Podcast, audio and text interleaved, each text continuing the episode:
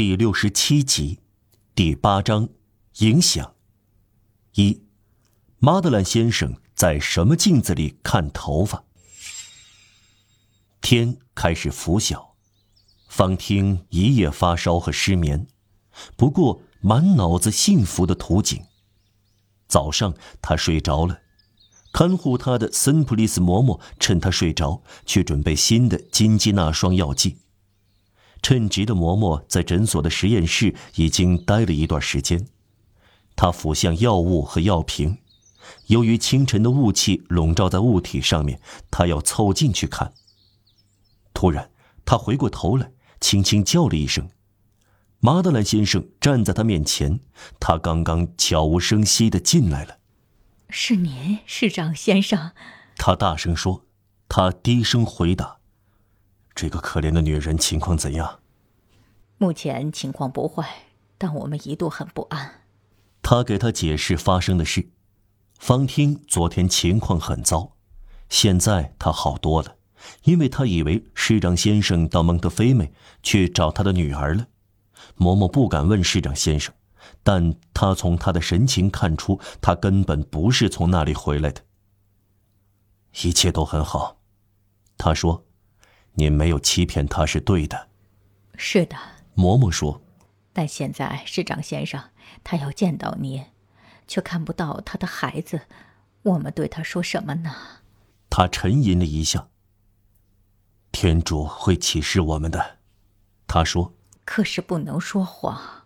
嬷嬷小声说。房间里变得亮堂了，亮光直射在马德兰先生的脸上。嬷嬷偶然抬起眼睛。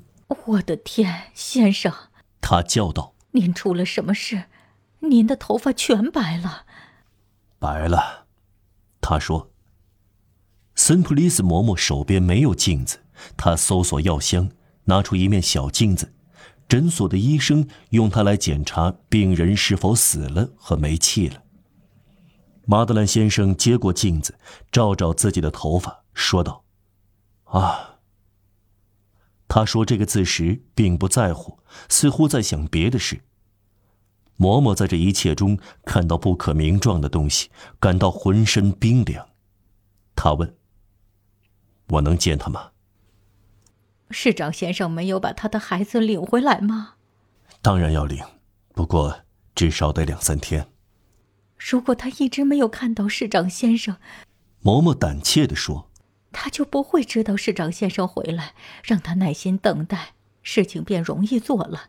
等孩子来了，他会自然而然的想市长先生带着孩子回来，我们用不着说谎。马德兰先生好像考虑一下，然后他庄重的说：“不，嬷嬷，我必须见他，我也许时间紧迫。”修女好像没有注意到“也许”这个词。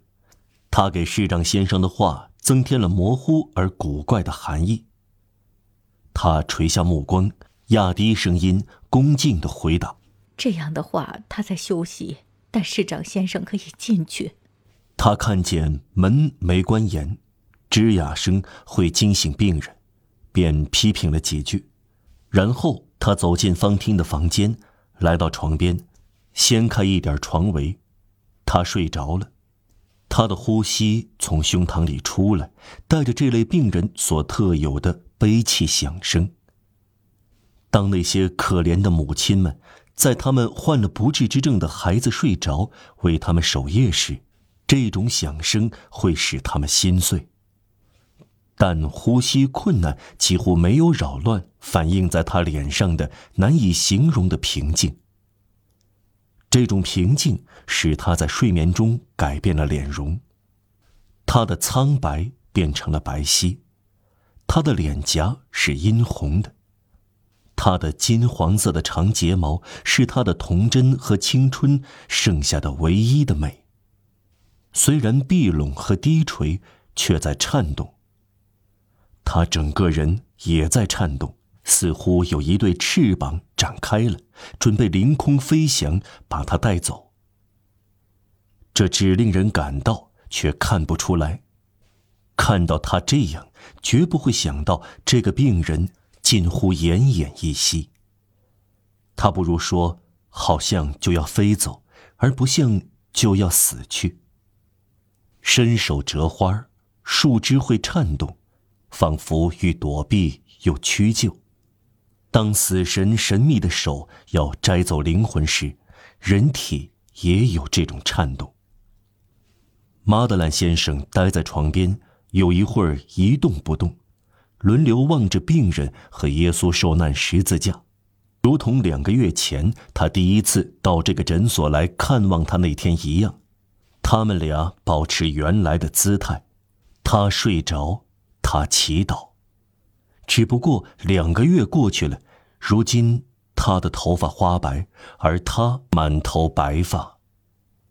嬷嬷没有同他一起进来，他站在床边，手指按在嘴唇上，仿佛房里有人，要让那人不出声。他睁开眼睛，看到了他，含笑平静地说：“克赛特呢？”